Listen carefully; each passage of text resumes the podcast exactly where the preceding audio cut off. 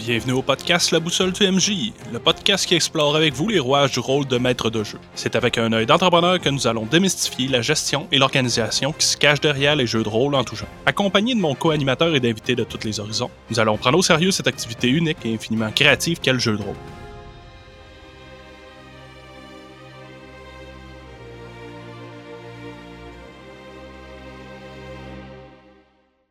Bonjour les rôlistes. Cette semaine, moi et mon co-animateur allons discuter des implications et le travail que ça prend pour être MJ dans un jeu de rôle sur table. Sans plus de transition, je vous présente l'épisode numéro 2. Hey, salut Mick. Salut Jimmy. Cette semaine, on se questionnait un peu pour créer cet épisode-là. Tu m'as ramené comme de quoi qu'on n'avait pas parlé beaucoup des jeux de rôle. Puis effectivement, c'est vrai qu'on n'a pas parlé. Ce qui arrive, c'est que les sujets sont infinis et variés pour le podcast. Ça, des sujets, on n'en manque pas. Ce qu'on essaie, c'est de créer un certain rythme, une certaine variété pour que les gens qui ont certains intérêts, comme plus GN ou plus jeux de rôle, aient de quoi se mettre sous la dent au moins euh, un épisode sur trois. Et là, dans le fond, je t'avais demandé, est-ce que tu as déjà été compteur de jeux de rôle? Est-ce que tu as déjà été maître de jeu, maître du donjon? Ben non, ben non, j'ai aucune expérience au niveau d'être maître de jeu. Puis c'est pour ça que j'ai quelques questions pour toi aujourd'hui. J'aimerais ça qu'on commence par où est-ce qu'on peut trouver de l'information pour devenir un maître de jeu? Ben, en fait, c'est ça qui est drôle, c'est que il n'y a pas nécessairement la meilleure information pour être maître de jeu. Surtout des maîtres de jeu de longue haleine comme moi qui ont commencé il y a extrêmement longtemps. Je veux dire, ça fait tellement longtemps que j'ai commencé, j'ai appris de zéro. Moi, mon premier contact avec le concept du jeu de rôle, à part des grandeurs nature, ça a été les livres dont vous êtes le héros.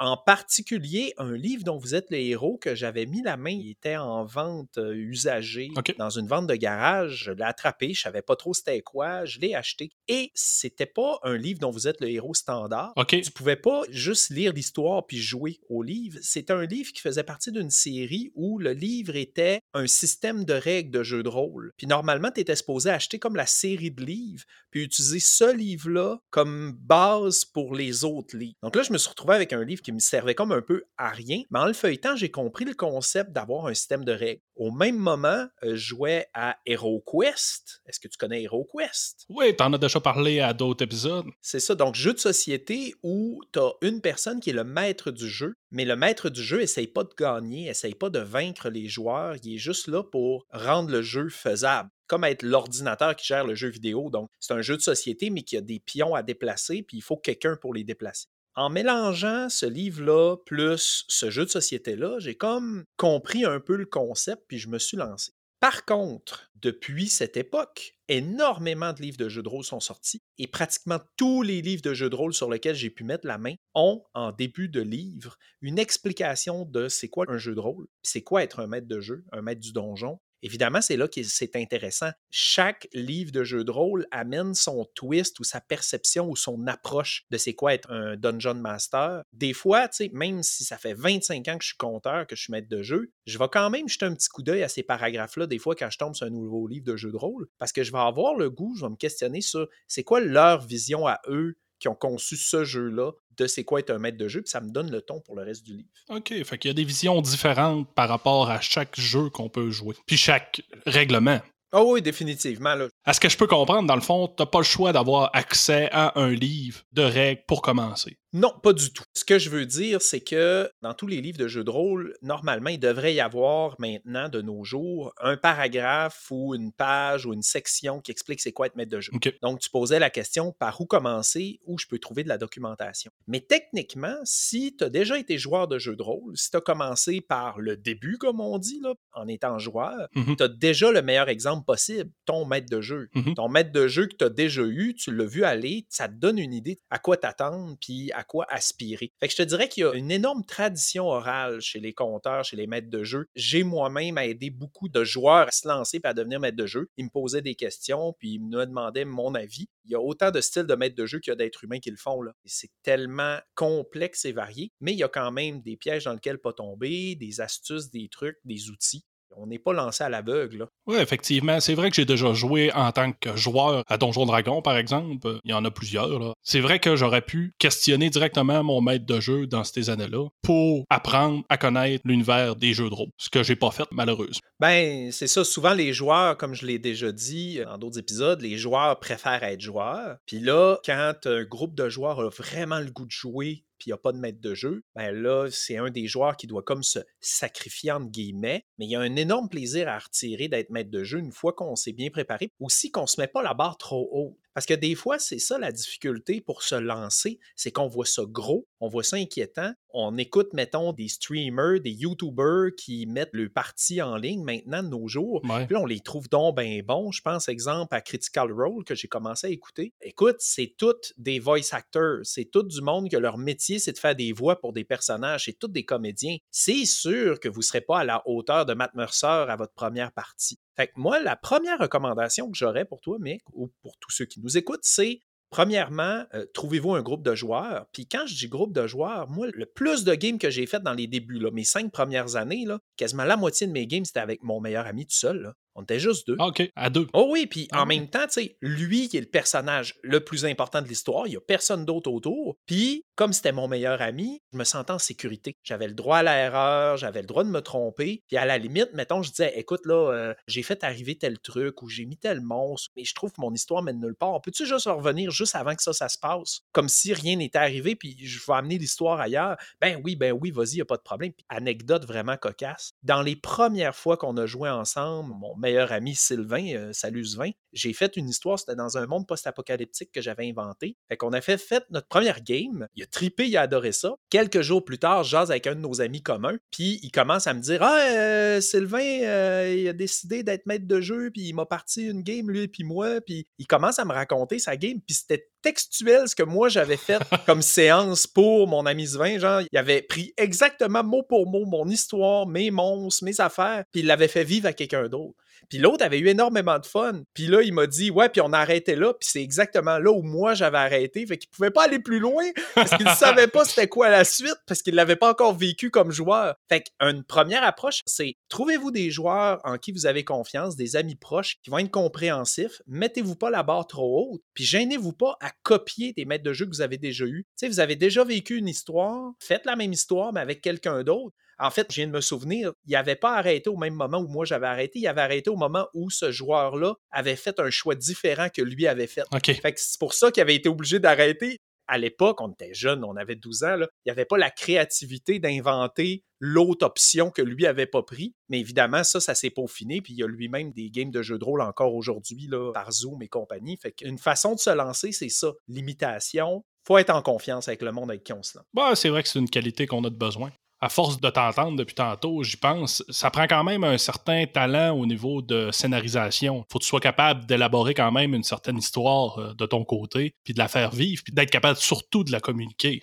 Je pense que l'important pour se lancer, pour commencer comme maître de jeu, c'est de trouver ce qu'on aime faire. Pas nécessairement ce qu'on est le meilleur, mais ce qu'on a le plus de plaisir à faire. Puis le reste, les trucs qu'on aime moins ou qu'on est plus insécure, on va les chercher ailleurs. Tu vas être maître de jeu, mais tu l'as pas, la scénarisation. T'en as pas d'idées. T'es pas nécessairement très créatif. Il a plein d'histoires préfaites. Il y en a qui sont en vente, tu achètes le livre, puis dans le livre, il y a une histoire complète. Il y en a qui se téléchargent en PDF gratuit ou moyennant des frais. Surtout Donjon Dragon, Pathfinder, c'est des jeux qui sont très forts, des scénarios déjà préécrits. Tu pars avec un scénario comme ça, les blocs de texte, les dialogues des personnages, les descriptions des lieux sont déjà tout faits. Ton histoire est déjà goupillée. Fait que tu te pars avec ça. Si c'est pas ta force d'inventer un scénario, tu te prives pas de modifier l'histoire puis d'aller ailleurs si tu t'en sens confortable. Tu après deux, trois, quatre séances, finalement, tu te dis, ben garde, il était supposé explorer la mine. Dans la mine, il était supposé avoir des gobelins. Mais à la place des gobelins, moi, je mettrais des morts-vivants puis un nécromancien. Cette histoire-là m'allume plus. Ben, c'est ça que tu fais. Tu changes des éléments de l'histoire préécrite par quelqu'un d'autre. Euh, il y en a que le force, c'est justement les combats, le côté euh, déplacer les monstres, le côté faire vivre l'action puis rendre les encounters qu'on appelle en anglais difficile, puis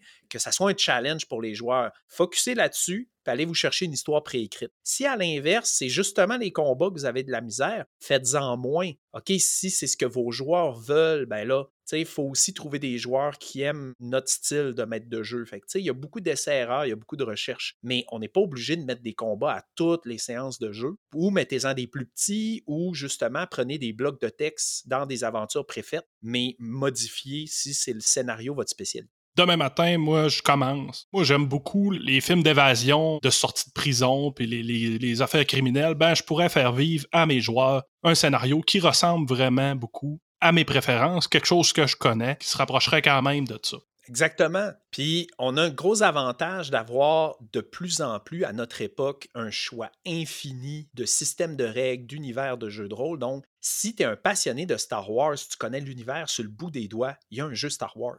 Vas acheter les livres puis joue celui-là. Ouais, il y a des adaptations aussi de règles, si je me trompe pas, par rapport à certains jeux. Je pense que tu peux jouer, euh, comme je parlais que je jouais à Exalt, ben, il y a un système d'adaptation pour jouer à Star Wars avec les règles d'Exalt. Ben, c'est ça. Si tous tes joueurs sont habitués à Donjon, il y a un module qui transforme Donjon Dragon en un univers cyberpunk. Tu te procures ce module-là, puis tu joues d'un univers cyberpunk parce que c'est ta passion. C'est ça que tu maîtrises comme univers puis comme dialogue. Faut pas se priver non plus de prendre des scénarios de séries télé. Mm-hmm. Les gens vont pas dire Ah oh, mon Dieu, ton intrigue avec le tavernier mort euh, dans sa cuisine, euh, que dans le fond, c'était un coup de l'elfe de la taverne voisine qui était jaloux, là, ben c'est clairement l'épisode 17 de la saison 3 de Bones.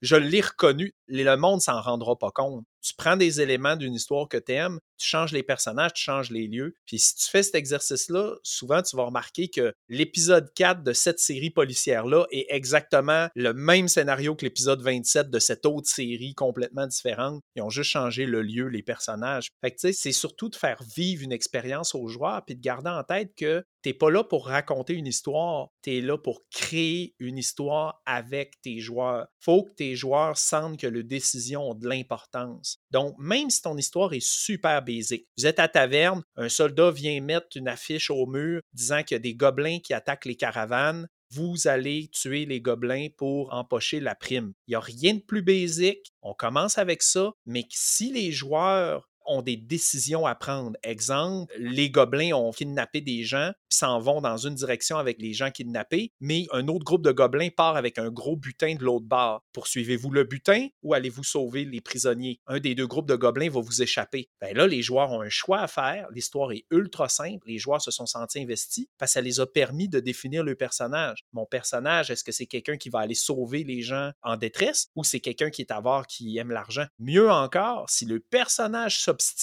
s'obstinent sont pas d'accord ensemble, ça crée des conflits internes, ça crée de la dynamique du drama, c'est encore mieux. T'amuses un petit peu avec tout ce qu'ils ont comme skill. Est-ce que ça pourrait être une possibilité? Admettons, demain matin, moi, je suis déjà dans une de tes games, ça fait quelques temps, je te demande à toi, Jimmy, est-ce que je peux prendre la pôle d'être maître de jeu pour le prochain jeu de rôle qu'on va jouer, mais peux-tu me coacher? Admettons, j'ai des besoins pour des règlements, t'es quand même un joueur qui est présent, mais est-ce que tu peux m'aider? Définitivement, puis même qu'il y a beaucoup de maîtres de jeu qui vont apprécier de prendre une pause. Si c'est une campagne, ils vont attendre d'être entre deux éléments de scénario, puis ils vont dire genre, ben oui, prend le lead. Certains maîtres de jeu, comme je le disais, sont un peu maîtres de jeu par défaut ou à contre-coeur parce que si quelqu'un dans la gang ne l'est pas, ben il n'y a pas de game eux vont adorer d'offrir, de dire, ben garde, on va alterner. Une game c'est toi, une game c'est toi, ou on fait trois games. Je fais trois games, tu fais trois games. Fait que pendant que eux qui ont plus d'expérience font le trois games, t'écoutes, tu joues ton rôle de joueur. Puis quand c'est toi qui prends le lead, deviens le maître de jeu, ben si tu as des petites questions, des incohérences, ben ils vont être là pour toi. C'est une excellente manière d'approche. Encore là, ça dépend de son compteur c'est de l'aide, là, puis c'est de l'entraide, puis c'est de la camaraderie. Normalement, comme tu dis, on est entre amis, puis on s'amuse. Si la personne en plus peut te coacher puis t'aider, je pense que c'est quand même sécurisant puis rassurant pour la personne qui vient de débuter. S'il y a quelque chose, il peut intervenir. Par rapport à ça, est-ce qu'il faut toujours respecter les règlements, admettons les règles écrites d'un livre, ou on peut déroger un peu? En fait, on peut déroger beaucoup, mais à la hauteur de ce que les joueurs s'attendent j'ai eu des games de jeux de rôle où mes joueurs tenaient mordicus à ce qu'on respecte les règles le plus possible. Ils voulaient pas de surprise, ils voulaient pas être déstabilisés par le fait que j'enfreigne une règle. J'ai eu d'autres games où les joueurs, tout ce qu'ils voulaient, c'est que l'histoire soit la plus tripante possible et me laissaient carte blanche. Il y a aussi un équilibre qui se crée. Exemple, je demande à tout le monde autour de la table de faire un jet de sauvegarde de sagesse pour ne pas être charmé le regard hypnotisant du vampire. Sauf toi, Mick, toi, tu l'échoues automatique puis t'es charmé par le vampire. C'est comme, hey, pourquoi moi, j'ai pas le droit de faire un jet? Ah, parce que t'as tellement haute sagesse, tu l'aurais réussi, puis je veux au moins que quelqu'un l'échoue, toi, tu l'échoues. Il y a comme une espèce d'entente entre les joueurs et le maître de jeu. Si tu veux enfreindre les règles, il faut que tu le fasses de bon goût avec une bonne raison. Donc, si, exemple, je te dis, mais pas toi, toi, tu l'échoues, faudrait qu'il y ait une raison narrative derrière ça. Peut-être que c'est parce que ta lignée familiale ont du sang de vampire dans les veines, puis là, ça remonte à l'historique de tes parents, puis tu découvres un mystère sur ta lignée, puis que dans le fond, tu es le fils d'un seigneur, puis que plus tard dans l'histoire, tu vas pouvoir hériter d'une parcelle de terre, puis d'un fief parce que tu es de sang noble. Fait que, tu sais, là, je viens de te créer toute une belle histoire pour ton personnage qui vient compenser. Puis j'ai souvent rencontré des joueurs qui ne toléraient pas que j'enfreigne des règles sans savoir pourquoi ou ça les insultait. Puis quand finalement je le dévoilais que c'était lié à l'histoire puis que ça lui donnait un bonus ou une récompense, ben il était quand même fâché parce qu'il tenait morticus aux règles. Fait qu'il faut connaître ces joueurs. Ouais, ben il y a manière possiblement aussi de modifier des règles sans se rendre à des jets de sauvegarde, admettons, je sais pas, un dragon, ben finalement, il n'y a pas un Brett, lui, c'est juste des attaques de griffes. Oui, exactement. Il y a aussi une autre façon. Gênez-vous pas de changer le cosmétique de quelque chose. Moi, souvent, là, surtout à Donjon Dragon, je fais affronter un monstre à mes joueurs. J'ai réussi à créer un affrontement qui est bien équilibré. Mes joueurs ont eu du plaisir un affrontement plus tard, je ne sais pas trop quoi mettre, puis je ne sais pas quel monstre mettre. Je peux mettre les mêmes monstres, mais au lieu que ce soit des orques, cette fois-là, c'est des zombies ou des squelettes. Mais au final, je vais utiliser les mêmes systèmes de règles, les mêmes statistiques, puis ça, ils s'en rendront jamais compte. Un autre exemple, tu prépares un troll, tu prépares ses stats, puis euh, les joueurs entendent parler qu'un troll par le chemin A, ils disent on veut pas se battre contre un troll, on prend le chemin B. Puis le chemin B, ben OK, vous prenez le chemin B, puis le chemin B passe par les montagnes, vous tombez sur un Yeti. puis je prends exactement le bloc de mon troll que j'avais préparé, mais à place, je mets un Yeti, puis j'explique que la résistance euh, des trolls, normalement, le feu lui fait plus de dégâts. Mais c'est un Yeti, il craint le feu, fait que ça marche encore. À la limite, j'ajuste un ou deux trucs. Mettons la régénération, je la baisse un peu. Vous n'êtes pas lié à aucune règle. Un maître de jeu, ça c'est une phrase que j'adore. Un maître de jeu peut toujours gagner, mais ne doit jamais gagner. Un maître de jeu peut faire apparaître n'importe quoi venu du ciel puis tuer tous les joueurs d'un coup, mais il doit toujours échouer. Les joueurs doivent toujours finir par s'en sortir. C'est ça qui crée l'histoire puis qui en font des héros. À quel point ils s'en sortent indemnes, c'est une autre histoire. Est-ce qu'ils ont perdu un bras? Est-ce qu'ils ont perdu un membre de l'équipe qui est mort parce qu'un mauvais jet de dé, ça arrive? Tu sais, rendu là, c'est le fun de mettre du challenge, mais au final, ils sont supposés sortir vainqueurs de tous les affrontements. C'est juste qu'est-ce que ça va leur avoir coûté de gagner? Demain matin, tu peux décider de tuer trois joueurs sur tes quatre joueurs, puis la game recommence complètement, malheureusement. Ben, en fait, c'est ça, c'est qu'il faudrait jamais que tu décides de tuer un personnage. Ouais, faut toujours t'atteindre la limite pour avoir du challenge. Puis... Moi, personnellement, je m'organise pour que jamais les personnages de mes joueurs meurent. Je sais qu'il y a d'autres maîtres de jeu qui ont une approche plus vindicative. À la limite, je comprends ceux qui disent si le joueur a fait agir son personnage de manière risquée, stupide, puis que c'est un jet de dé qui a causé sa perte ou que c'est une mauvaise décision qui a causé sa perte, moi, à la limite, je vais dire, ben, si c'est une mauvaise décision, au moins laissez une chance de s'en rendre compte à temps puis de sauver les meubles, genre, de s'en sortir de justesse. D'ailleurs, ça, ça amène un autre truc. Toi, Mick, dans toutes les games de jeux de rôle que tu as faites à date,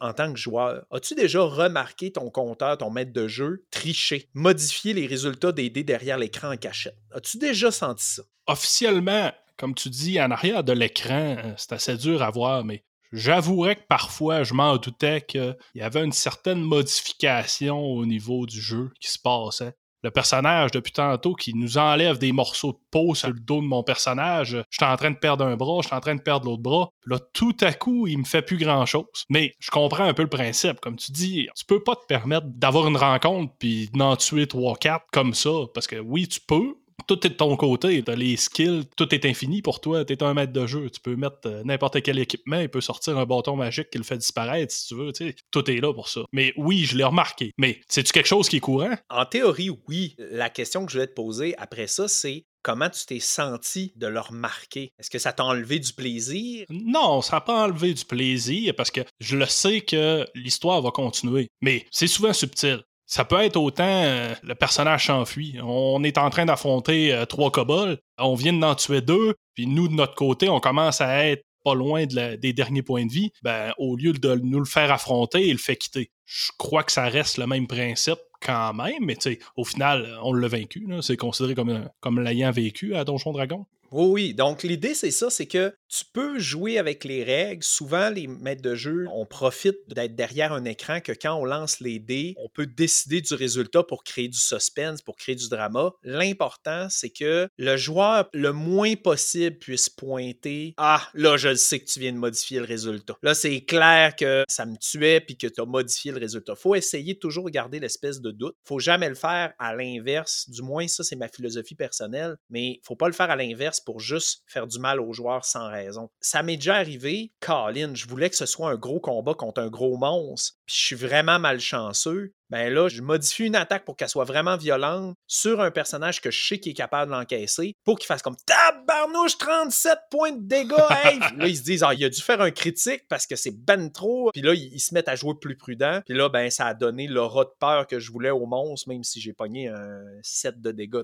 Faut rester subtil. Faut qu'il soit pas capable de mettre 100 pièces à la table. Je suis prêt à te parier 100 pièces de modifier le jet. Genre, faut, faut tout le temps qu'il puisse pas mettre le main à couper. Mais ça, ça se développe. Ouais, c'est dur à, à gager sur le nombre de jets qu'un maître de jeu peut faire. Moi, je me souviens toujours de le moment quand tu rentres dans une pièce, puis sans aucune raison, t'entends un jet de dés en arrière. En arrière, c'est qui se passe, c'est qui se passe. Il dit pas un mot, mais il y a eu un jet. Truc de compteur, souvent on jette les dés pour rien. Ah ouais? ah ouais, tu jettes. Non, non, mais tu sais, là, t'arrives, puis tu dis, euh, tu dis à tes joueurs, euh, faites un jet de perception, puis là, ils font le jet, puis là, tu fais un jet derrière ton écran. Tu fais, OK, c'est beau, continuez, vous avez rien remarqué. Puis là, ils sont comme, qu'est-ce qu'on a rien remarqué? Là, tu joues dans la tête des joueurs, mais en fait, il n'y avait rien. Tu voulais juste les, les, les, les, bluffer, les mettre un peu sur le garde. Ben, ça, crée quand même, comme tu dis, le fait de créer le suspense ou mettre la scène à une scène d'horreur, juste dire qu'il y a de la boucane à terre, puis que quand ils marchent, euh, ils savent pas trop sur quoi qu'ils marchent, mais si tu commences à faire tirer un dé en plus, là, il se dit c'est sûr c'est du poison, c'est sûr c'est quelque chose de mortel, il y a quelqu'un de caché en arrière du bois.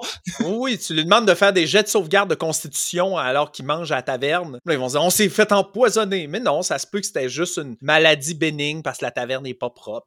Un maître de jeu, c'est un magicien. Quand tu vas voir un spectacle de magicien, là, Luc Langevin ou peu importe, Alain Choquette, tu es assis dans la salle, tu as payé un billet, tu le sais que tout est faux. Tu le sais que c'est arrangé. Il y a des ficelles, il y a des miroirs, il y a des doubles. C'est vrai qu'on se laisse charmer. Hein. Mais l'idée, c'est ça, c'est que tu te laisses porter par l'histoire. Puis les magiciens, ils vont te le dire. Si tu écoutes des vidéos qui conseillent comment devenir magicien, ils vont donner des conseils qui peuvent être bons pour un maître de jeu. Ils vont dire des trucs du genre tant que tu racontes une histoire puis que ton histoire est intéressante, les gens remarqueront pas tes tours de passe-passe. Fait que c'est le même principe. Tant que ton histoire est accrochante puis que les joueurs se sentent impliqués, ils remarqueront pas si tu as oublié un jet de dés, si tu as modifié les statistiques d'un monstre. Les règles, c'est pas la priorité. Si avec des joueurs dont les règles, c'est la priorité, va t'acheter un jeu de société comme Gloomhaven, qui est une bonne simulation des combats de Donjon Dragon, mais que tu n'auras pas besoin d'être maître de jeu, tu vas pouvoir jouer avec eux autres, puis tout le monde va avoir du fun. Mais si le but, c'est de créer une histoire, ben là, c'est là que c'est important de créer du drama, créer des attachements émotionnels. Puis là, ben, j'ai toute une panoplie d'outils ou de conseils que je peux donner au maître de jeu pour être plus efficace de ce côté-là. Je me questionnais parce que quand on est euh, joueur, il s'installe un petit peu comme une superstition au travers des dés. On a souvent tendance à penser qu'un set de dés cursé, à chaque fois que je l'utilise, je roule des 1. Ça s'applique-tu un peu au maître de jeu? Moi, personnellement, j'ai déjà vécu avec un maître de jeu. Il prenait le temps, à quelques fois, de dessiner les monstres. Mais à chaque fois qu'il dessinait les monstres, il t'a fait même pas un tour on les tuait d'un coup sec. ça il dit j'arrête, ça sert à rien. Vous les tuez. Ça sert à rien que je les dessine, ils finissent par mourir. C'est comme une curse. ah, écoute, des superstitions, on en a toutes là. Moi, comme par exemple, je sais pas pourquoi quand je suis compteur euh, puis que je fais beaucoup de jets pour des combats, j'ai tellement tout le temps des gros scores, c'est tout le temps ridicule. J'ai pas le choix de baisser un peu la difficulté ou mes résultats euh, dans certaines circonstances, mais en même temps, je suis pas quelqu'un qui aime beaucoup les jets de dés. Dernièrement, j'ai commencé à jouer à un jeu de rôle que le maître de jeu fait jamais de jet. Jamais, jamais, jamais. Il n'y a pas un seul dé du côté du compteur. Tout ce que le compteur ajoute à l'histoire, il l'ajoute volontairement, genre de sa propre initiative. Il n'y a que les joueurs qui font des jets de dés, mais le jeu est vraiment excellent. Euh, c'est Mask A New Generation de la compagnie Magpie Games. Je le recommande fortement. Bah, parfait, on va le mettre dans la description euh, du podcast. C'est un système de règles qui a vraiment bouleversé ma manière de voir, même après 25 ans, là, il a bouleversé ma manière d'approcher le fait d'être un maître de jeu. Puis ça, je pense que c'est important de savoir. À mes yeux, le jeu de rôle est l'une des plus belles activités au monde parce qu'elle développe une pléiade de compétences. Elle permet aux gens de devenir meilleurs dans une tonne de domaines. Et même après 25 ans, je continue d'apprendre, je continue de me perfectionner, je continue d'évoluer là-dedans. Des trucs qui me servent dans mon quotidien, dans ma vie de tous les jours. Fait j'encourage les gens à jouer des jeux de rôle. J'encourage les gens à l'essayer d'être maître de jeu. Trouvez-vous des amis de confiance, puis même juste un ami, même juste un one-shot qu'on appelle. Trouvez-vous un petit scénario qui se fait en trois heures, début, milieu, fin, tout est préécrit faites-les être compteurs. J'en profiterai pour donner des petits conseils, justement, quand vous allez commencer à être compteur, une des bonnes choses. Des fois, c'est dur d'accrocher les joueurs sur le sentiment de danger puis d'urgence sans mettre des combats mortels. Moi, je vous dis, mettez pas un combat que les joueurs peuvent en mourir, que les personnages des joueurs peuvent en mourir. Mettez un combat que des villageois autour de vos personnages peuvent mourir. Faites arriver vos héros dans un village, puis faites en sorte qu'ils rencontrent à l'entrée du village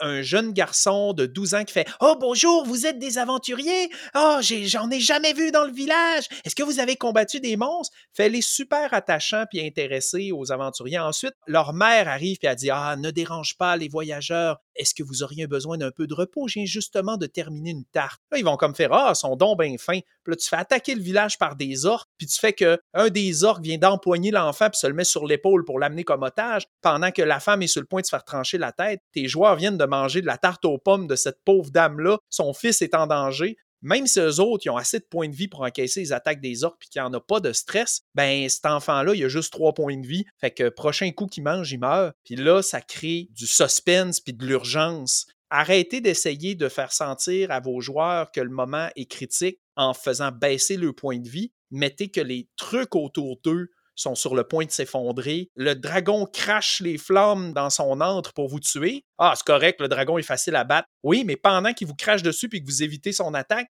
il fait fondre les pièces d'or de son trésor qui coulent dans les fissures de sa grotte. La moitié du trésor est en train de fondre. Plus le combat s'éternise, puis moins vous allez avoir de loot à la fin. Et là, je te dis qu'ils vont faire des pieds et des mains pour le vaincre, le dragon. Trouvez des façons originales de mettre le suspense ailleurs que les points de vie de vos personnages. T'en avais-tu d'autres des conseils comme ça? C'est quand même pratique, ça. Les petits détails. T'as pas besoin de mettre une tonne de petits détails, mais quand tu dis vous arrivez dans une taverne, puis là, tu dis, et vous remarquez tout de suite, le sol de la taverne est en terre, puis la terre est humide et bouilleuse. C'est pas un sol en planche de bois. Parce que beaucoup de bâtiments au Moyen-Âge n'avaient pas de plancher, ils étaient directement sur la terre. Fait que là, c'est comme, euh, puis là, ils pilent là-dedans, puis tu peux même dire, à un moment donné, tu remarques de quoi qui brille. Ah, c'est une pièce d'argent qui traînait dans le bout, euh, toute dégueulasse. Maintenant, tes mains puent. Tu fais juste dire une niaiserie de même, mais là, déjà, toute l'image de l'univers vient de se créer dans la tête des joueurs. Fait que des petits détails, ajoutez-en un peu partout, saupoudrez-en pour donner comme de la saveur à votre univers, à votre jeu. Il rencontre des gardes. Le garde très colosse qui vous barre l'entrée, vous voyez clairement que son casque est trop serré, puis là, il vous dit Vous n'avez pas le droit de passer ici. Mais là, t'as juste dit que son casque est trop serré, puis ça sert à que dalle. Je te garantis que les joueurs vont essayer d'en profiter pour soit y offrir d'y ajuster son casque en échange de pouvoir passer, ou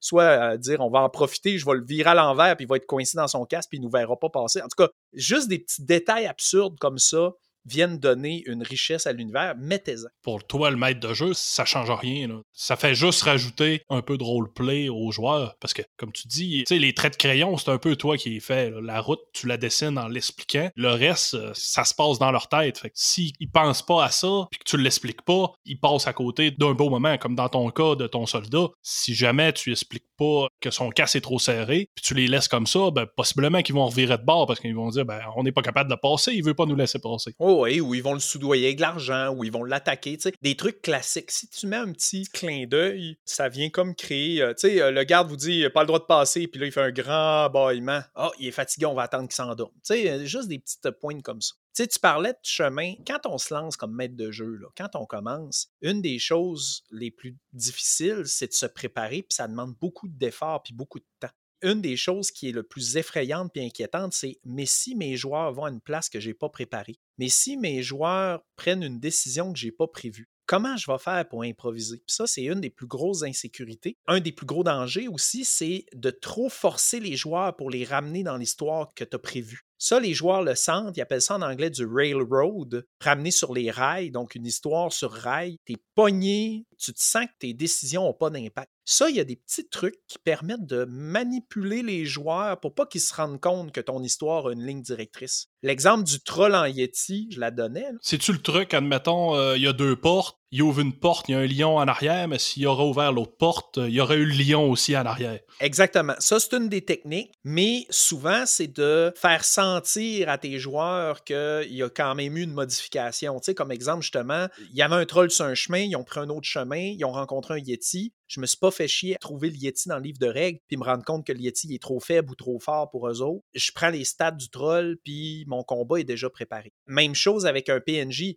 tu prévois qu'il rencontre un NPC, un PNJ, qui va lui donner un élément d'information, puis c'est un garde. Sauf qu'il y a un de tes joueurs qui joue un voleur, puis dès qu'il voit le garde approcher, il se cache puis il se sauve parce qu'il vient de voler à la bourse d'un marchand. Fait que là, il va pas le rencontrer, le garde. Qu'est-ce que tu fais? Ben là, tu dis euh, Oh, là, il y a un riche marchand qui a l'air d'avoir une bourse facile à voler. Quand tu t'approches, survie et fais Oh, vous m'avez l'air d'un aventurier, j'ai justement. Puis tu lui donnes le dialogue du garde. Fait que comme ça, tu viens comme de recycler ton personnage puis ton histoire, mais les joueurs ont pas le feeling. Ça n'a pas été un non, non, le garde te court après, puis non, non, là, euh, t'es obligé d'aller voir le garde parce qu'il y a une sorcière qui t'a jeté une malédiction. Si tu vas pas parler au garde, tu meurs. À un moment donné, les joueurs, ils sentent quand tu tires trop fort. Mais j'ai déjà vu ça dans une game. Il y a un joueur, un moment donné, on a voulu ouvrir une porte. Il nous dit Vous avez pas le niveau pour ouvrir la porte. dans un jeu vidéo, ça se fait, là, ça arrive, mais ça arrive de moins en moins, justement, pour rester dans le jeu. Mais c'était aberrant. Ou, comme tu parlais tantôt, des monstres euh, pratiquement impossibles à tuer. Il nous fait apparaître euh, derrière nous un dragon. Ben, on n'a pas le choix d'aller par en avant pour se sauver de lui, sinon on meurt par en arrière. Ouais, ben en même temps, ça peut être intéressant si c'est bien amené le fait de mettre un monstre vraiment trop fort que les joueurs. Mais c'est à double tranchant, ils peuvent quand même rentrer dedans, ouais. Ben c'est ça, c'est que si les joueurs décident de se revirer puis de rentrer dedans, puis tu as vraiment établi qu'il était trop fort puis qu'il devrait pas faire ça, en théorie, tu les laisses faire. Une leçon justement que mon meilleur ami m'a enseigné quand il était un joueur puis que j'étais le maître de jeu, un jour, il m'a dit Jimmy, dis-moi pas non, mets-moi une difficulté. Cette leçon-là m'est restée à partir de ce jour-là pour tout le reste de ma carrière de maître de jeu. Je dis pas non à mes joueurs, je leur mets une difficulté. L'idée, c'est que si un joueur se revire vers le dragon puis décide de le combattre, je dirais pas non. Puis là, il va donner un coup d'épée. Puis il va dire Ah, je touche du 21 avec mes bonus. Ça pogne pas. Oh mon Dieu, j'ai pogné le plus haut score possible. Il n'y a aucune chance, il va me tuer. Puis là, au lieu de faire répondre le dragon en attaquant, tu le fais rire. Puis pendant que le dragon rit, vous avez le temps de fuir. Tu as fait passer ton message qu'il n'y avait aucune chance, mais tu as mis ta difficulté. Mais si tu as mis ta difficulté, puis que, comme j'ai déjà expliqué, sur un des 20, tu donnes le droit de relancer les dés, puis qu'il relance le dé, puis qu'il repogne un autre score, puis qu'il réussit à blesser le dragon, tu peux faire que le dragon est vraiment surpris, puis tu peux laisser un round où il est en colère pour qu'il ait le temps de fuir pendant qu'il fait vous ne m'échapperez pas. Dis pas non, mets une difficulté, mets-le haut. S'il réussit pas, au moins il a senti qu'il avait une chance. Puis s'il réussit, il va tellement être fier de lui. Rendu là, ben, adapte puis ajuste-toi. Parce qu'au final, tu es un peu là pour que tes joueurs aient du fun. Puis à la fin de la game, j'ai déjà eu un joueur qui m'a demandé à la fin d'une game T'as-tu eu du fun, Jimmy J'y ai répondu Je ne sais pas. Toi, as-tu eu du fun Il a dit Oui. Ok, donc moi aussi, j'ai eu du fun. C'est comme mon fun vient du fait que mes joueurs ont du fun. Ben, jusqu'à temps que tu as le goût de jouer, comme tu dis. Puis là, idéalement, ça te prendrait un joueur qui soit capable de prendre ta place pour que toi, tu puisses profiter un peu de jouer. Ouais, mais moi, ça m'arrive pas. Fait que je peux pas parler pour les autres. Ça fait 25 ans que j'adore être maître de jeu. Puis il y en a qui pognent la piqûre. Hein. Ils pensaient que ça allait être difficile, puis finalement, ils se rendent compte que c'est vraiment plaisant. Mais c'est effectivement pas fait pour tout le monde. Ça te prend-tu bien du temps à préparer tes games? C'est moi qui décide si ça va me prendre du temps à préparer une game, c'est à quel point j'ai du fun ou que je veux y mettre de l'énergie. Fait que, tu sais, je conseille aux maîtres de jeu qui commencent, mettez pas trop d'énergie sur des trucs pour pas être déçus si les joueurs le rencontrent jamais, ou préparez-vous à le modifier puis le mettre plus loin, comme je disais, tu sais. Ah, ils ont évité le troll, ben tu le mets plus loin. Mais si vous avez du fun, ça m'est déjà arrivé mettre 6 heures, 8 heures pour préparer une game de 3 heures. Ce 8 heures-là, j'ai eu autant de fun que pendant le 3 heures. Fait qu'au final, j'ai eu 11 heures de fun. Fait qu'il faut s'écouter, puis il y a beaucoup des trucs que j'ai créés qui m'ont pris beaucoup de temps au final, euh, trois ans plus tard, j'ai des poussières puis je m'en resserre.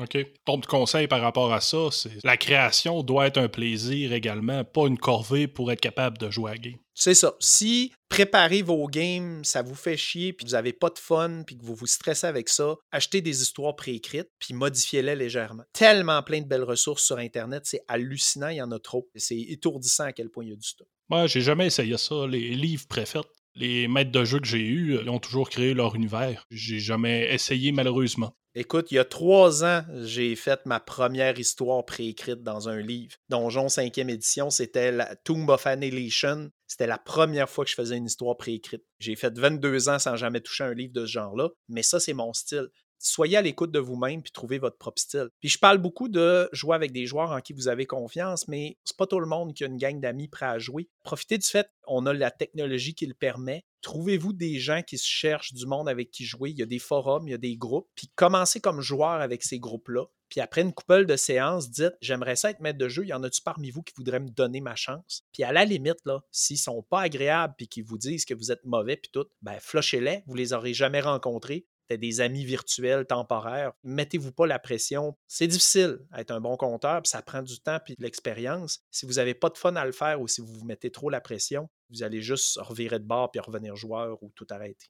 Euh, on va se lancer sur une autre question. Je dis ça comme ça. Jimmy, il y a quand même quelques années en arrière de la cravate. Même dans le podcast, il n'y a pas besoin de se préparer. Il peut y aller freestyle comparativement à moi. J'ai pas le choix de faire une certaine préparation parce que je suis moins habitué. Je me questionnais côté gestion des joueurs parce que je sais qu'il y a certains joueurs, des fois, qui sont chaotiques. Tu sais, tu vas faire euh, ton histoire, là, tu prépares quand même une certaine ligne temporelle. Il y en a tout le temps un qui veut aller à l'encontre. Comment tu fais pour gérer ces genres de personnes-là? Écoute, j'ai été chanceux, j'en ai pas beaucoup eu de joueurs difficiles, mais un des mimes du monde des jeux de rôle, c'est que les maîtres de jeu, c'est des psychologues. Quand les gens se créent un personnage, ils mettent dans le personnage soit des trucs qu'eux-mêmes ils sont, ou des trucs à l'opposé de ce qu'ils sont. Fait que je peux, en regardant un ou deux ou trois personnages d'un même joueur, commencer à faire une espèce d'image mentale de sa psyché profonde. Tu sais, tu as des joueurs qui vont toujours faire un personnage riche, puissant. Il lui manque clairement quelque chose dans leur vie. Tu as des joueurs qui vont toujours faire un personnage craintif. Tu as des joueurs qui vont faire des personnages qui ont du charme puis qui essayent de plaire à tout le monde. Tu vois des trucs se dessiner. Ce qui est difficile à gérer, c'est les joueurs qui amènent dans l'histoire puis à la table des difficultés sociales d'interaction. Exemple, un joueur qui dit tout le temps non à tout le monde. Un joueur qui joue un voleur puis qui s'amuse à essayer de voler les autres personnages joueurs. ça, ça arrive souvent. Ça, ça arrive souvent. Oui, puis c'est souvent que ces gens-là cherchent la confrontation puis ils cherchent la réaction des autres. Tu sais, quand je dis qu'un maître de jeu, c'est souvent un psy, c'est pas ta job d'être un psy. Je veux dire, si tu es face à quelqu'un qui est problématique, un joueur raciste, un joueur sexiste, qui nuit à l'histoire puis au plaisir des autres, coupe les ponts, coupe les liens, dis, ben garde, ça marche pas. Si tu n'es pas capable de faire ça, parce c'est dur, c'est du social, c'est de la psychologie humaine, tout, tu peux toujours, à la limite, parler avec les autres joueurs. Je ne sais pas comment le gérer lui, vous autres, vous le trouvez-tu dur? Au final, c'est de la communication, communication, communication. Parler, parler, écouter, écouter. Ça reste de l'humain. Puis il faut aussi avoir du respect pour ces joueurs-là qu'on trouve difficiles. Il faut pas juste les envoyer chier. Faut rester comme poli puis compréhensif. Faut pas devenir, nous aussi, un trou de cul si on trouve qu'un joueur est trou de cul. faut, comme nous autres, toujours être l'adulte dans le conflit, puis le plus mature des deux. Des conflits comme ça, euh, ça reste des amis souvent. c'est quand même assez rare, de toute façon. C'est plus du côté du personnage, comme tu dis, un voleur qui vole tout le monde avant que le monde passe. Tu sais, je peux m'en confesser, je l'ai déjà fait. Mais tu sais, dans ma tête, c'était une bonne idée, mais quand tu te crées ton personnage, t'es tout seul. Quand j'ai créé ce personnage-là, j'étais tout seul à créer mon perso, je me suis fait une histoire dans ma tête, mais quand t'arrives pour jouer avec les autres, ah ouais ça n'a pas l'air si le fun pour les autres joueurs autour de la table, malheureusement. Ben, il y a ça, c'est que si quelqu'un a un comportement comme ça, qui n'est pas un gros comportement asocial majeur, qui n'est pas un gros problème malaisant qu'il faut régler hors jeu, si c'est juste une tendance à avoir un comportement qui nuit au plaisir des autres, mais que ça reste une bonne personne, quand tu l'expliques hors jeu à cette personne-là, il faut toujours, comme je dis, communication, c'est la clé. Il faut que tu rencontres le joueur et tu dises sais, le fait que tu voles sans arrêt les trucs des autres, les autres n'ont pas de fun avec ça. Puis là, si la personne comprend, tant mieux. Si elle ne comprend pas, c'est parce que le problème est plus profond. La raison pour laquelle il vole sans arrêt les autres, ou il n'écoute pas, ou il part ailleurs, des fois, les gens, ils comprennent pas où est le plaisir dans le jeu de rôle, ou du moins, eux se font leur propre plaisir. J'en parlais dernièrement à des gens qui me posaient des questions. C'est des nouveaux joueurs, ils n'ont jamais joué au jeu de rôle. Puis ils vont commencer la semaine prochaine une première partie de jeu de rôle avec quelqu'un. Ils m'ont dit Ah, on va être nul, on connaît pas ça, on n'a jamais fait. J'ai dit, vous ne serez pas nécessairement nul, mais ça existe des bons joueurs et des mauvais joueurs. Il y a une façon de devenir un meilleur joueur. Puis une des façons de devenir un meilleur joueur, c'est justement de se poser la question est-ce que l'action de mon personnage est en train de nuire au plaisir des joueurs derrière les personnages? Est-ce que le monde a du fun ou ils n'ont pas de fun? Là où ça devient délicat, c'est justement de comprendre que le but, c'est de créer une histoire ensemble. Si tu t'es inventé un personnage de paladin, ton paladin, déteste les voleurs, puis il y a quelqu'un qui s'est fait un voleur, puis que à chaque fois que le voleur fait un jet pour voler, tu demandes toujours au maître de jeu de faire un jet pour le spotter, puis si tu le spots, tu essaies d'y couper une main parce que c'est le code d'honneur de ton paladin. Je comprends la logique de ton personnage, mais ça va créer des frictions qui amèneront pas de plaisir à long terme. Le plus difficile pour un maître de jeu, c'est de trouver une raison pour laquelle les joueurs sont ensemble. Un des trucs que je donnerais aux nouveaux maîtres de jeu, c'est votre première game, obligez vos joueurs à créer des personnages qui se connaissent depuis toujours. Dites, vous êtes des amis d'enfance, élevés dans le même village, vous vous êtes toujours appréciés, vous êtes perdus de vue pendant quelques années et là, vous venez de vous retrouver et vous avez décidé de former un groupe d'aventuriers. À partir de là, je vous laisse créer vos personnages, mais vous devez tous avoir un souvenir d'enfance que vous partagez, comme un échange de cadeaux. Tu mets tous les noms du monde d'un chapeau, puis tu demandes à tout le monde de piger le nom d'un autre joueur, puis ils doivent tous s'inventer un souvenir. Tu étais tombé dans la rivière, puis je t'ai sauvé. Ton père te battait, puis euh, tu es venu dormir chez nous. Inventer des histoires comme ça de leur lien de base. Fait que plus tard, quand ils créent le perso, puis que là, on commence la game, puis qu'il y en a un qui est paladin, puis l'autre qui est voleur, là, ben quand le paladin pogne le voleur en train de voler, là, il n'a pas le goût d'y couper une main, c'est son ami d'enfance. Mais il n'a pas le goût d'enfreindre ses propres mœurs. Là, ça vient de créer un beau conflit émotionnel. Puis là, c'est comme un écoute, tu le sais, j'ai fait vœu de loyauté envers mon Église puis mon Dieu, puis tu voles sous mon nez. Tu te rends compte dans quelle situation tu me mets? Oui, mais là, si tu veux que je te dise, moi, il a fallu que j'ai vécu dans la rue pendant des années, pendant que toi, tu étais à l'école des paladins, euh, logé, nourri, euh, dans ta belle armure qui vaut une fortune. C'est un réflexe, c'est plus fort que. Et là, tu viens d'avoir une super belle histoire qui se crée. Puis probablement que soit le paladin va regarder ailleurs quand le voleur vole, ou soit le voleur va arrêter de voler quand le paladin est là, puis il va avoir une raison narrative et émotionnelle pour ça.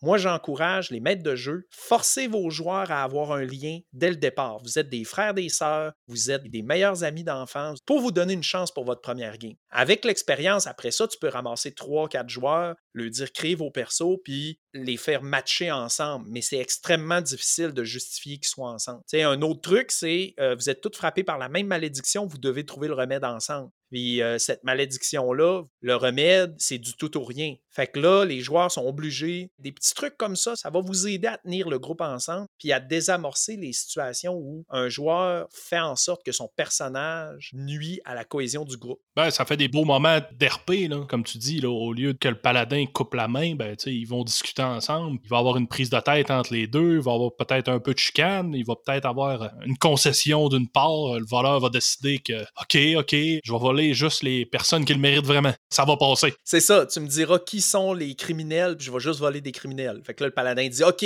ensemble, on va faire la justice. sais. Fait que rendu là, il y a plein d'options possibles. Mais l'important, c'est de pas être, pas avoir peur de se parler hors jeu. Ben, dans le fond, on vient de parler un peu de la coalition du groupe, mais ça arrive parfois également, tu sais, on parlait du voleur avec le paladin, mais ça peut arriver parfois aussi que tu aies des personnages qui sont plus euh, sociaux par rapport à des guerriers. Comment tu fais pour gérer cette partie-là? Ah, ça, c'est une bonne question parce que je vais prendre un exemple encore plus flagrant. Cyberpunk. Dans le vieux jeu Cyberpunk 2020, tu as les netrunners. Les netrunners peuvent se connecter à la matrice pour aller pirater les ordinateurs puis tout ça. Le problème, c'est que si tu as un netrunner dans une équipe puis que les trois autres sont plus combat, quand il y a du combat puis que ça tire de partout, le netrunner ne peut rien faire. Puis quand vient le temps d'infiltrer un serveur informatique, ben le netrunner joue pendant une demi-heure, 45 minutes seul pendant que les trois autres sont assis à attendre et à se tourner les pouces. Ils ont ressorti une nouvelle édition de Cyberpunk avec la sortie du jeu vidéo. Ils ont sorti une nouvelle édition du jeu de rôle. Pour le 2077. Ouais, ben, le jeu de rôle s'appelle Cyberpunk Red. Dedans, ce qu'ils ont fait, c'est que les netrunners ne peuvent pirater que s'ils sont assez proches du serveur à pirater. Donc, ils sont obligés d'être en plein milieu du combat puis de se brancher dans le mur pendant que les autres sont obligés de les protéger en tirant du gun. Fait que là, ils ont comme aidé à combiner les deux. Autre exemple, le jeu Loup-garou, l'Apocalypse. Les loups-garous peuvent aller dans le monde des esprits Dans le monde des esprits, ils peuvent combattre des gros monstres géants, plein de dents puis de tentacules, puis c'est des grosses scènes de combat euh, épiques. Mais dans le monde réel, les loups-garous, il faut qu'ils cachent leur identité pour pas que le monde sache que les loups-garous existent. Ça se passe à l'époque moderne, dans les années 2000-2020. Tu as les joueurs sociaux qui sont dans le monde réel, dans une émission de télévision en train de confronter un politicien en lui posant des questions difficiles. Puis le politicien, qui est un espèce d'être corrompu, mais que c'est visible seulement du monde des esprits. Les autres loups-garous sont dans le monde des esprits en train de se battre contre la forme mutante, géante, monstrueuse du politicien. Fait que t'as les joueurs sociaux dans le monde réel qui font des jets de dés sociaux pour comme euh, N'avez-vous pas dit lors de votre campagne que vous baisseriez les impôts? Non, non, non. Pendant que le politicien a des sueurs froides devant la caméra puis qui sait pas quoi dire, ben le monstre paralyse l'autre bord dans le monde des esprits. Dans le monde des esprits, le monstre reçoit des coups de griffe de loup-garou puis perd trop de points de vie dans le monde matériel, le politicien bafouille ou s'enfarge ou se fâche ou fait une erreur. Mais c'est pas toujours une option. Souvent, les systèmes de règles vont un peu contenir la réponse. Tu sais, comme Donjon Dragon, là, tu as une seule stat sociale qui est le charisme, tu as deux stats mentales, qui est la sagesse puis l'intelligence, puis tu as trois stats physiques. Donjon Dragon est clairement tourné vers le combat. Ce qu'ils ont fait, c'est que quand tu joues un barde, ben, ton côté social, ton charisme s'ajoute à certains de tes jets de dés pour donner des bonus à tes alliés pendant le combat. Le paladin, ton charisme s'ajoute à tes attaques pour pourfendre les morts vivants. Donc, tu sais, ils ont comme mixé les deux pour que tout tourne autour du combat si un joueur insiste à faire un personnage purement social dans un système de règles tourné vers le combat, ben, c'est un petit peu lui qui court après le fait qu'il n'y aura pas nécessairement tout le spotlight.